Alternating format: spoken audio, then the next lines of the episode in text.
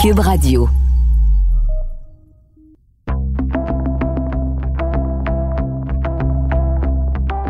Bonjour, je m'appelle Josilito Michaud. De mon studio maison, vous écoutez Et après, un balado où je m'entretiens avec des personnalités publiques, des gens accomplis dans leurs domaines respectifs, à qui j'ai demandé de me partager leur vision du monde d'après, après qu'un virus, auréolé d'une couronne, est venu gouverner en roi et maître nos vies et en changer des contours. Tout ça a commencé par un confinement qui nous a obligés en quelque sorte à s'arrêter et voir le monde autrement.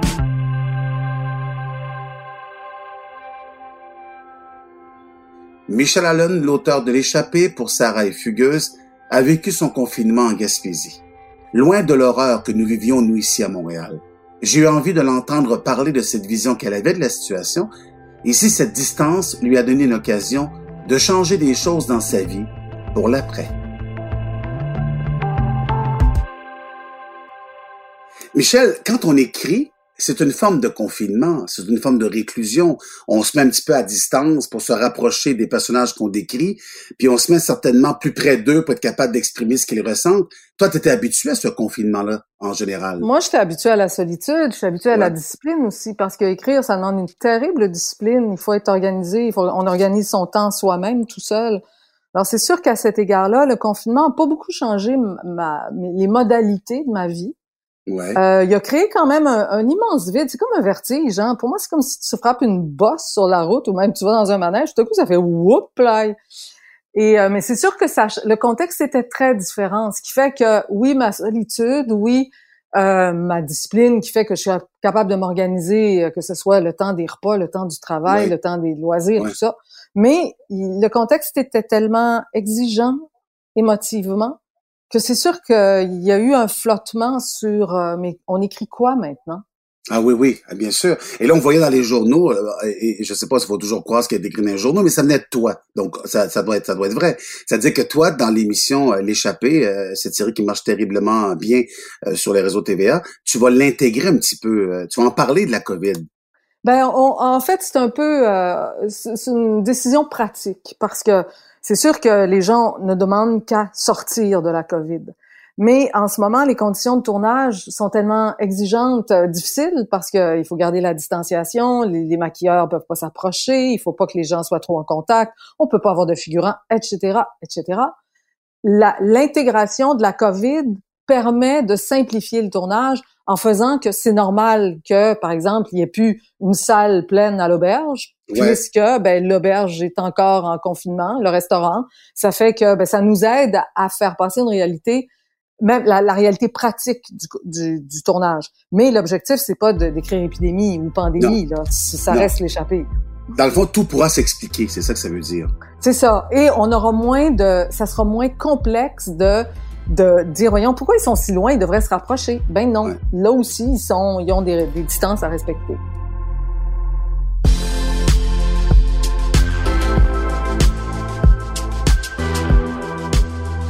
Toi, ton confinement, tu l'as vécu à Gaspé, tu vas régulièrement à Gaspé d'ailleurs pour t'isoler, écrire et tout ça. Est-ce que tu avais une vision différente de ce qui se passait, surtout ici à Montréal, où on avait l'impression que c'était l'hécatombe?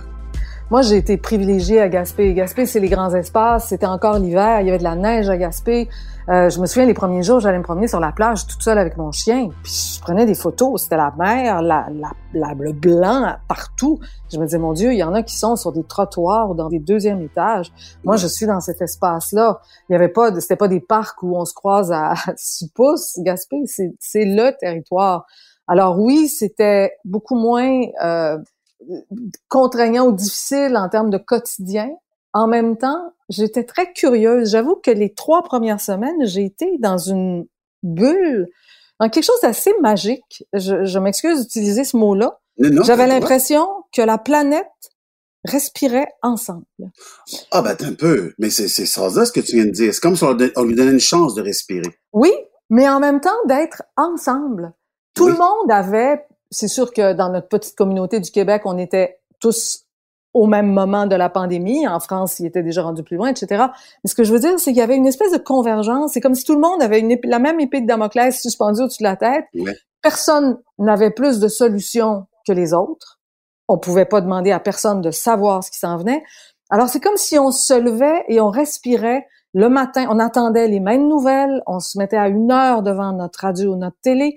Et ça, j'ai pas, j'ai jamais connu ça dans ma vie, d'avoir l'impression qu'il y a une espèce de communion, même si c'est dans la tragédie, de tout le monde dans une espèce de vulnérabilité qui est on ne sait pas ce qui nous attend. Donc ça, même si j'étais à Gaspé et que je vivais moins la dureté, l'anxiété, la, crainte, tout ça, ça, je, je le partageais. Je me levais, j'allais voir le journal, j'avais hâte de voir les manchettes. À une heure, j'étais au poste. Tout ça, je l'ai vécu très intensément et, et j'avoue que c'est une expérience que je n'avais jamais vécue avant. Mais c'est sûr que toute l'anxiété et tout lié à Montréal, je l'ai pas vécu autant. Même si, même si en région, il y a des gens qui étaient très inquiets et qui sont encore très inquiets. Oui, on le sent. C'est-à-dire que même s'il y a une distinction à faire avec le Grand Montréal, parce que c'est plus large que Montréal en soi, et le reste du Québec, il y a une crainte quand même que ça se rende jusqu'à eux.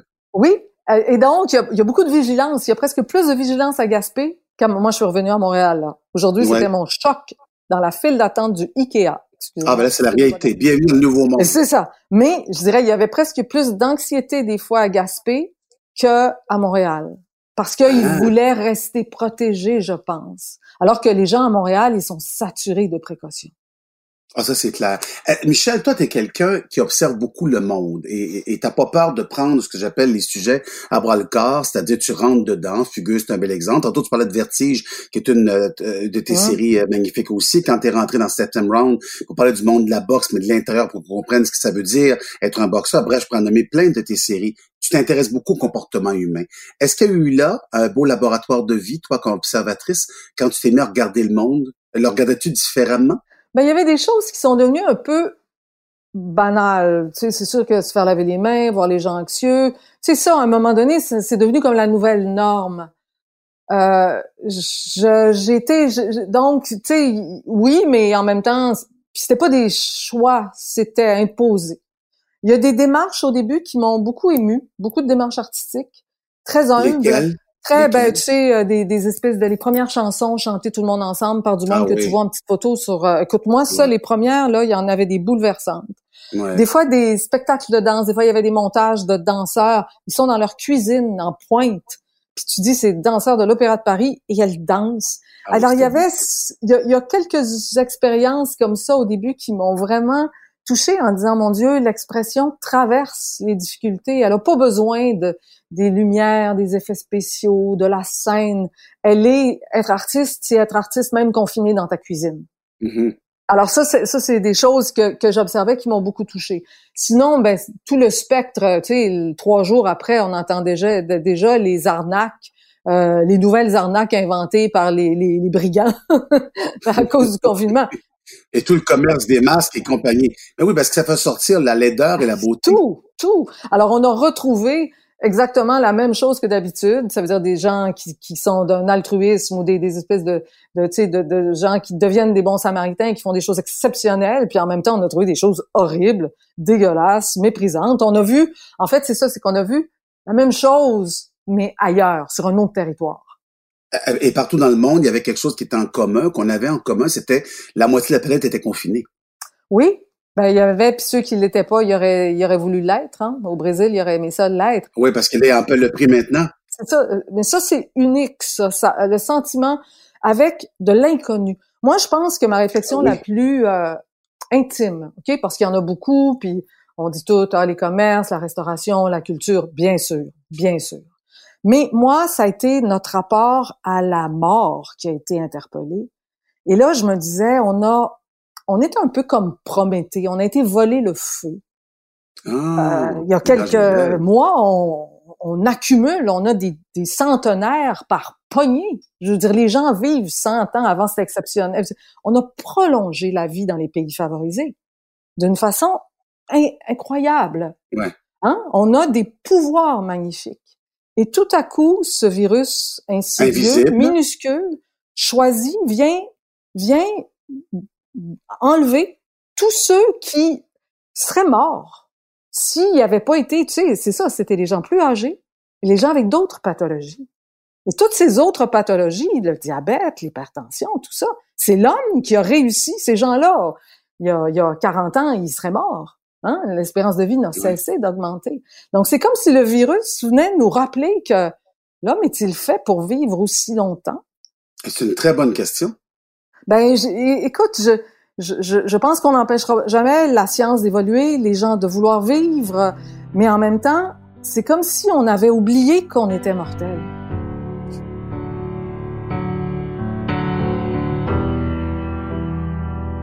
Toi, euh, et là, je vais pas te vieillir, hein, je suis désolé, mais tu fais Mmh, partie du groupe d'âge cible. Ma femme fait partie du même groupe d'âge, tu fais partie du même groupe d'âge.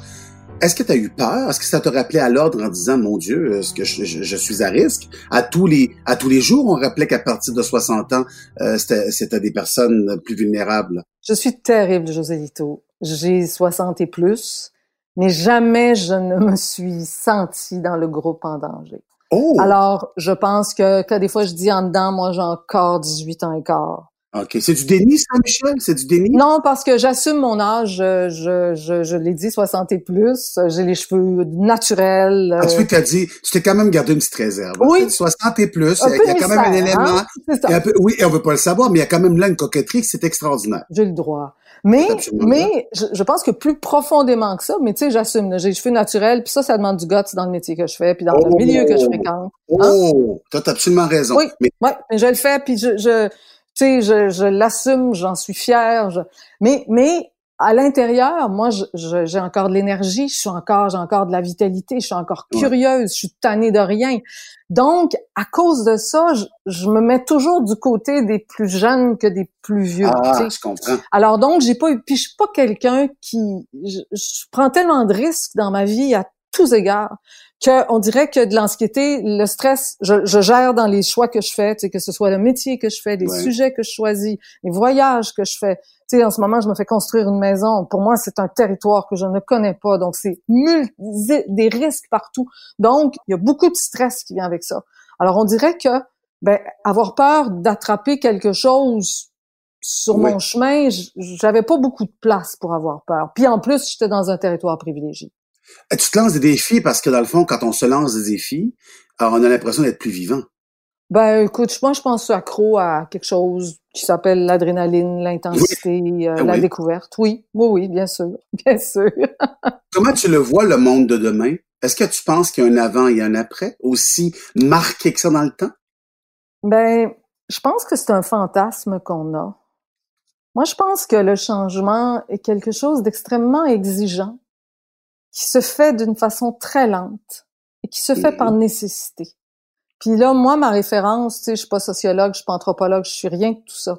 Moi, je, par contre, je suis quelqu'un qui se questionne beaucoup sur le développement humain et sur la psyché humaine. Mhm. Le changement à une échelle individuelle, il se fait quand on a besoin de le faire. Parce que c'est tellement plus facile de rester confortable dans ce qu'on connaît. Donc, pour changer, on a plus, c'est parce qu'on n'a plus le choix, qu'on souffre trop, qu'on se rend compte qu'on se, on se blesse partout. Donc, c'est là qu'on change. Alors oui, il y a des choses qui vont changer. Il y a, il y a beaucoup de conséquences majeures. Lesquels? Écoute, économique, moi je pense à tous ceux qui ont perdu leur emploi. Je me promenais à Montréal aujourd'hui, les commerces fermés. Avant, c'était des coquettes terrasses avec des fleurs, puis des lauriers, puis des tout ça. Là, c'est c'est des graffitis. Écoute, il y a ça, il y a la culture qui cherche sa place, il y a tous ceux dont il y a eu de la mortalité, il y a les commerçants, les restaurateurs. Tu sais, il y a des conséquences multiples. Mais est-ce qu'il va y avoir du changement? Conséquences puis changement, c'est pas pareil. On s'ajuste, on fait la queue, on se lave les mains, on consomme en ligne, on fait du télétravail. Mais un changement profond, il faut qu'il soit nécessaire. En fait, en ce moment, je sens plutôt qu'on a juste hâte que ça revienne comme avant. On est plus en mode survie. Ben, on est en mode régler les problèmes, donc s'ajuster. Mais si ça revient comme avant, est-ce qu'on va avoir, tu sais, il y a des affaires, moi, que je souhaite profondément. Tu sais, le, le- le rapport au local. Moi, Ah je oui. suis, c'est Ah oui, une de mes à valeurs. À la sûr. consommation locale, à l'achat local. Moi, j'ai- à un moment donné, je, je voulais un coussin de yoga. J'ai regardé ce qu'il y avait au Québec, j'ai regardé ce qu'il y avait ailleurs. J'ai dit, je n'achète pas ailleurs. Puis finalement, j'ai pris mes ciseaux, puis ma couture, puis je l'ai faite. Mais, tu sais, parce que c'était trop loin, Gaspé. Ça, pour moi, j'aimerais ça que ça soit une conscience qu'on ait, puis qu'on qu'on aura. Tu sais, y il y, a des lieux où j'aimerais ça qu'il y ait du changement. Moins de consommation. Mais tu sais, même en termes d'écologie, il y a des choses qu'on a régressé, hein? Tu sais, le, le, le vrac, euh, le, Ouais. le, le- les choses réutilisables. Ben, les transports en commun, hey, on a, on a pris du recul là-dessus, là. Mais en même temps, c'est un, euh, il y a quelqu'un qui me disait hier, c'est un gros wake-up call, excuse-moi de l'anglicisme, mais c'est certainement une sonnette d'alarme importante sur, il y a quelque chose qui ne va pas, il y a quelque chose qui ne va plus, puis il faut quelque part qu'on y pense. Et c'est ça, j'ai l'impression, il y a quelque chose, il y a comme une, une réalité, là, on est devant une grande réalité, en tout cas, certainement une nouvelle réalité. Oui, mais changer, c'est pas juste être conscient qu'il faut changer, c'est le faire. Ah, c'est sûr. Alors oui, il y a des choses. Écoute, on peut pas avoir un plus gros wake-up call, C'est sûr, puis c'est planétaire, puis c'est par, c'est pas. Moi, je, moi, je me disais pour que ça change. Tu sais, on avant, on parlait des changements climatiques beaucoup. Moi, je me disais, ça n'arrivera pas tant qu'il y aura pas une catastrophe, parce que c'est trop confortable. Les riches restent riches. Là, on voit les journaux, puis le commerce, puis on essaie, puis les patrons, puis tout ça. Ça n'a pas changé. Donc, oui, on est conscient, mais pour que nos comportements changent sur une base régulière, ça, demande un engagement. Mais tu sais, l'évolution des êtres humains, puis je pense qu'elle est, il y en a une, on ne peut pas ne pas la voir. Mais tu sais, elle se fait beaucoup en spirale. Ça veut dire que c'est pas comme une échelle qu'on monte rapidement. Il y a des petits pas, puis on régresse un peu, comme à l'échelle individuelle. Tu évolues, puis là tu régresses un peu, puis là tu recommences à changer. Je pense que c'est comme ça que moi je l'espère.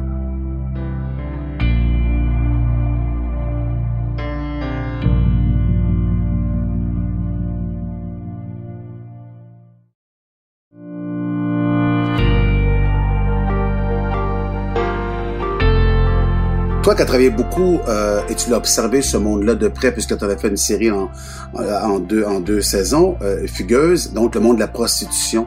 Moi, je pensais à ça, je me disais, est-ce que ça existe encore pendant le temps de la pandémie?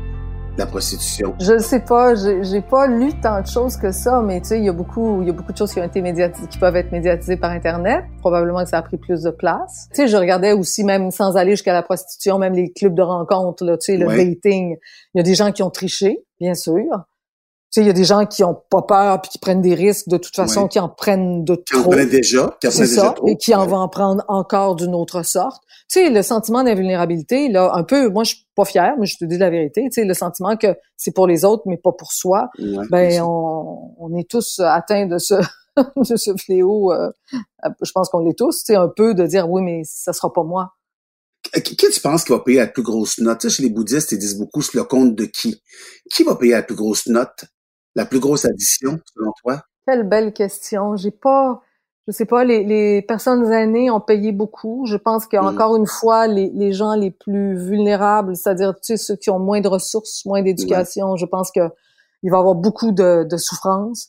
Ce qui me désespère toujours un peu, c'est que les plus riches s'en sortent, s'en sortent toujours. Tu sais, la bourse a déjà repris, je sais pas, les deux mm. tiers de sa valeur. Je pense que les pays du tiers-monde ont souffert beaucoup, même si les statistiques le disent pas autant. Les artistes, José Lito, des oui, les artistes, le monde culturel, c'est incroyable. N'oublions pas, parce qu'il y a des solutions. Tu sais, dans les dans les restaurants, tu mets des visières ou des visières puis des plexis. Mm-hmm. Sais, mm. même le plexi, quand on parle des gens qui trouvent une façon de profiter d'eux, le prix des plexis, je sais pas, il a monté de combien de fois, là. Mais tu sais, la culture, c'est sûr que tu peux faire de la distanciation, un fauteuil sur deux, un fauteuil sur trois. Tu peux médiatiser par le numérique, mais tu sais, le... Puis en même temps, écoute, quand chasser le naturel revient au galop, quelques jours après le début du confinement, il y a eu le terrible événement aux États-Unis et les manifestations, ben là, écoute, moi je regardais ça puis je me disais, ah, on voit des gens coller les uns sur les autres, marcher dans la rue. Ah, ben C'était fini. Mais tu as vu les manifestations, effectivement. Ben oui. Alors tu dis, c'est oui, on distancie, puis tout à coup, euh, ben il y en a plus. Il y en a plus, puis ça compte plus, puis on met un masque, puis c'est assez. Puis, alors tu sais, c'est très, euh, entre la théorie et la pratique, tu sais, la théorie, moi, des fois, j'écoute les consignes qu'on nous donne, puis je comprends plus. Deux mètres, un mètre, un mètre et demi, ça dépend si t'es deux, si trois familles. Tu, il faut que tu passes combien de temps ensemble pour être... Tu sais, c'est compliqué. Et en même temps, ça se contredit parfois. Ben, c'est sûr. Comment tu veux gérer autant de règles? c'est impossible. Quand tu regardes le monde de demain, le monde d'après, comment tu veux le prendre, toi, ce monde-là? Comment tu veux l'aborder? Moi, c'est l'humilité. Nous sommes, tu sais, quand je dis on a volé le feu, Prométhée, là, Prométhée, il a payé pour, puis mais de toute façon, on n'a pas le choix d'avancer. Mais on avance d'une façon avec impudence, mais on en paie le prix. Alors pour moi, c'est l'humilité, c'est la petite échelle, c'est de toute façon mon travail, c'est un travail d'humilité. Je suis devant mon ordinateur toute seule, puis il y a personne qui parle de moi, puis il y a personne qui regarde ma robe quand je vais au Gémeaux. Tu sais, tu, vois, tu vois, je note ça un petit peu de coquetterie quand même. Mais donc, puis l'humilité dans, tu sais, les ressources, c'est sûr que la nourriture va coûter plus cher, c'est sûr que nos fraises, ils vont, j'espère qu'ils vont venir du Québec, mais tu sais, tout ce qui est, puis l'autre affaire, moi, c'est, tu sais, peut-être que Gaspé est pour quelque chose, mais le retour à la nature. Ah Parce que cette nature-là, on l'a violentée. Oui. On lui a fait vraiment, oui, t'as raison. sais, alors le retour à, tu sais, la fraise qui a été cueillie dans un champ, ben elle vaut son prix puis elle mérite d'être payée, mais ça mérite pas que j'en oublie un casseau dans mon frigo. Tu sais, ah. d'être conscient de, de tout ce qui est précieux.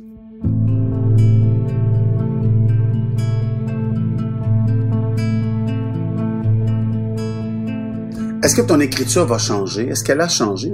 J'ai parlé des gens qui font le même métier que toi, euh, une Kim Thuy qui est une auteure, à d'autres mondes aussi qui écrivent, et ou qui sont dans le domaine des arts, et puis l'inspiration venait pas. Est-ce que tu as réussi à écrire pendant cette période de confinement?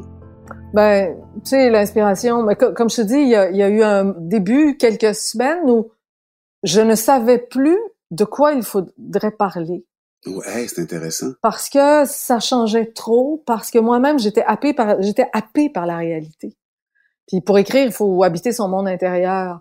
Oh oui. Euh, puis comme je te dis, il y avait aussi l'échappée où là, ma pensée a beaucoup évolué. Puis à un moment donné, tu sais, il y, a, eu au début c'était ben on, est on est gelé, on devait tourner, on devait tourner en avril, ça a été ben arrêté. Là tu dis quand est-ce que ça va reprendre? Tu es vraiment dans nowhere. Puis à un moment donné, euh, je me disais, ben, il faut trouver des alternatives parce qu'on aura toujours besoin. Tu sais, l'histoire, le plus vieux métier du monde, c'est pas la prostitution, c'est la fiction. Et c'est pour ça que les gens aiment autant ça. Ben écoute, la mythologie, le feu, euh, le, le, conteur, euh, tu sais, c'est ça, c'est ça. alors, on va, on va toujours vouloir raconter des histoires, mais, mais comment? Donc, c'est ça, comment on les raconte sans faire au début moi j'écoutais des séries à la télé puis je me disais mais voyons c'est comme comment ça se fait que les autres ils vivent normalement? C'est comme si ça c'était c'était ah, awkward c'était bizarre. Mais c'est sûr qu'à un moment donné on se dit ok on peut pas juste parler de ça non plus. Alors il y avait tellement de questions que c'était difficile de trouver un fil clair pour écrire mais à un moment donné L'as-tu trouvé? ben à un moment donné pour l'échapper ça a été puis je, je développais d'autres projets. Ça fait que pour les autres projets c'était différent parce que là j'avais pas tout les, la, le côté pratique oh, de production qui est comment ça va être faisable. Non mais tu avais une page blanche puis tu commençais. Mais oui, mais déjà dans ma tête, je me disais la Covid existe pour ces personnages-là, il y a eu des conséquences. Mm-hmm. Et je trouvais ça intéressant même de voir pas les plus évidentes, mais les plus troublantes ou les plus inattendues. Mais c'est sûr que ce que je vais écrire maintenant va intégrer le fait que la Covid a frappé nos vies.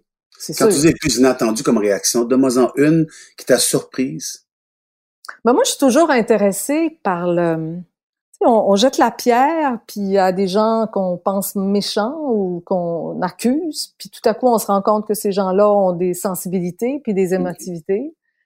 Et euh, en tout cas, donc, mais ça, c'est parce que je pense à quelque chose de précis, mais je me dis, il y a, des, il y a des, des choses qui ont, tu sais, même essayé de rentrer, oui, des, des aînés qui sont morts, mais comment ils sont morts, qu'est-ce qui s'est passé, qu'est-ce qui, c'est-tu juste du moins, est-ce qu'il peut y avoir du plus dans ça, est-ce que, tu sais, comment, comment ces choses-là, mon objectif, c'est toujours d'essayer d'aller le plus, plus à l'intérieur possible.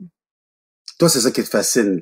On a eu beaucoup de discussions, toi et moi, ensemble, et c'est souvent ça, c'est de comprendre le pourquoi des choses. Comment, comment un individu se comporte de telle ou telle manière devant l'adversité ou devant l'événement qui est devant lui. Oui, et que c'est pas préécrit. Ça veut dire qu'une personne peut être ah. intègre et tout à coup, elle va faire quelque chose de terrible. Une personne peut être un trou de cul et tout à coup faire quelque chose de magnifique. Et qu'on n'est pas à l'abri, moi, c'est les zones grises, c'est les limites. On n'est pas à l'abri de franchir la ligne, personne. Est-ce que tu crois que les gens auront cette espèce de peur au ventre de d'un retour éventuel d'une deuxième phase, parce qu'on parle d'une deuxième vague possible. Bon, là, tous, mais tu sais, au début, c'était sûr, là, c'est plus sûr, puis là, Là, euh, est-ce que le virus va avoir muté? Écoute, des hypothèses, là, on est, surtout moi comme scénariste, je peux t'en mettre 50 sur la ah ben Oui, bien sûr. Mais moi, je, je, si j'avais des odds, des, des probabilités, je ne pense pas qu'on va refaire le confinement comme on l'a fait cette fois-ci. Parce que déjà, tu sais, quand je disais, on a vécu, mettons, les trois premières semaines, quelque chose dont personne ne nous avait parlé. Et ça, c'est rare. On n'était pas préparé à ça, c'est certainement ça. Mais tu sais, je veux dire, toutes les histoires, les histoires d'amour, les histoires de, d'héritage, les histoires de, de filiation, tout ça, tu sais, depuis Édipe, on nous raconte des histoires. Mais cette histoire-là, moi, je l'avais jamais. Ben, le déluge, je sais pas. Le, il, doit avoir des histoires de destruction, mais on n'a pas beaucoup. Mais là, on, donc, on, on, était, on marchait sur des œufs, tout le monde, là. sais, on était un peu pétrifiés, puis on disait, mais qu'est-ce qui s'en vient? sais, puis moi, je pouvais en inventer des conséquences terribles. Mais là, on l'a déjà vécu, ça.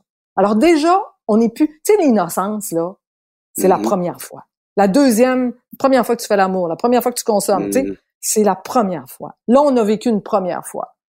Les autres fois, la deuxième vague, ça va être la deuxième. Donc déjà, on est aguerri, on sait qu'on a passé au travers, on a trouvé nos stratégies. Tu comprends? Alors, ça sera pas la, première. Et qu'est-ce qu'on doit tant comprendre? Est-ce qu'il y a des leçons à tirer, tu penses, de toute... Euh... Oh, la, la, le cœur, pour moi, c'est la planète, c'est notre solidarité. C'est que la vie est précieuse, qu'on est tous dans le même bateau. Hmm. C'est vraiment ça. C'est oublier la croissance, oublier la consommation, s'approcher du cœur, du cœur de la vie, du cœur de la planète, du cœur des uns des autres. Tu sais, moi, je m'étais inscrite à bénévole. Ah, tu vrai? Ah oui! Puis là, ils m'ont jamais appelé. Je dis ça. Ah, ils t'ont pas accepté. Ah, mais ça, c'est bon. Ça, c'est une manchette. Michel Allen refusé comme bénévole. J'adore. Mais non, mais j'étais tellement déçue. Mais tu sais, c'est sûr que j'aurais pas été. Je me disais, tu sais, il y a des jobs que je peux faire. Je peux aller porter de la bouffe. je peux... bon. Mais tu sais, je me dis, on est quand même, c'est sûr que les gens, les gens, il y en a qui l'ont vécu dans le concret. C'est ça. Être à Montréal avec deux enfants dans un deuxième étage, c'est pas facile. Mais au moins, tu sais, l'éducation est restée, la santé est restée. Mais il y a eu des histoires d'horreur, là. Tu sais, des histoires de, de gens oubliés, de gens qui s'en vont dans le mauvais département et qui sont contaminés. Il y a des histoires d'horreur, il y en a plein.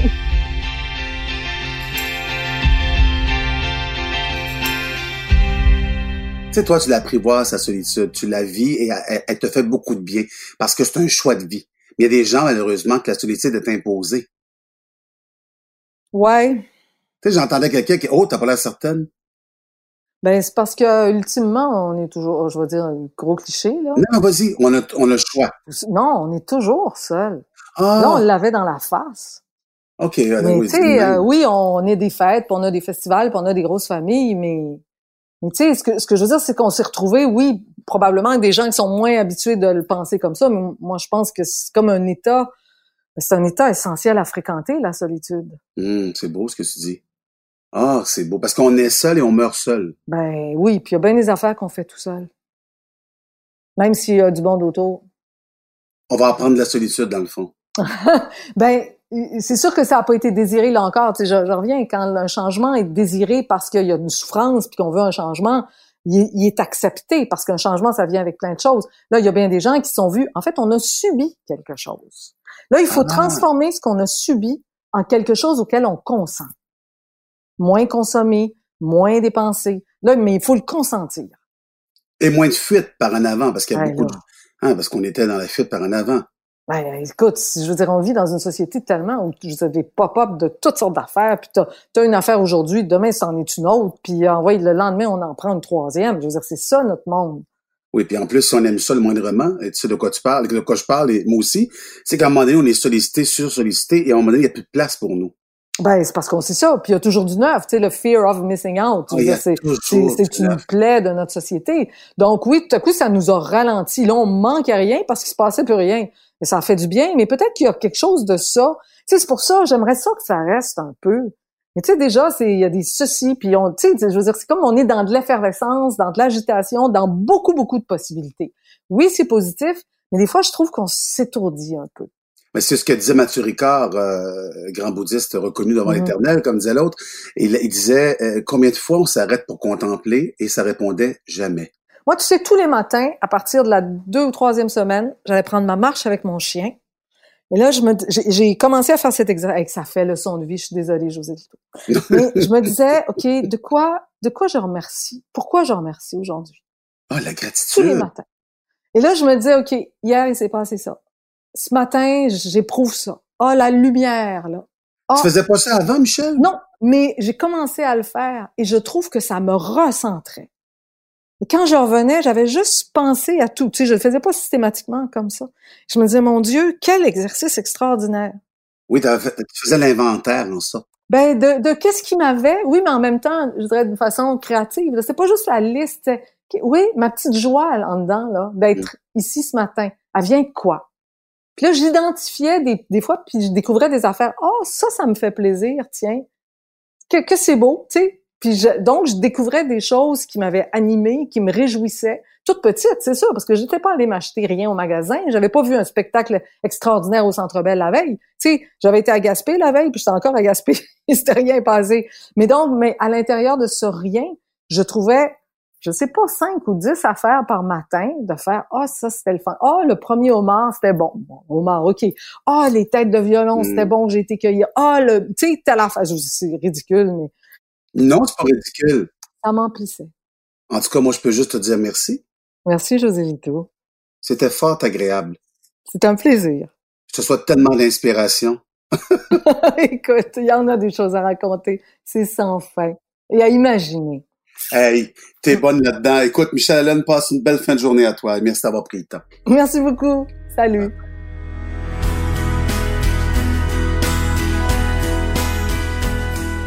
Et après est une production de Cube Radio.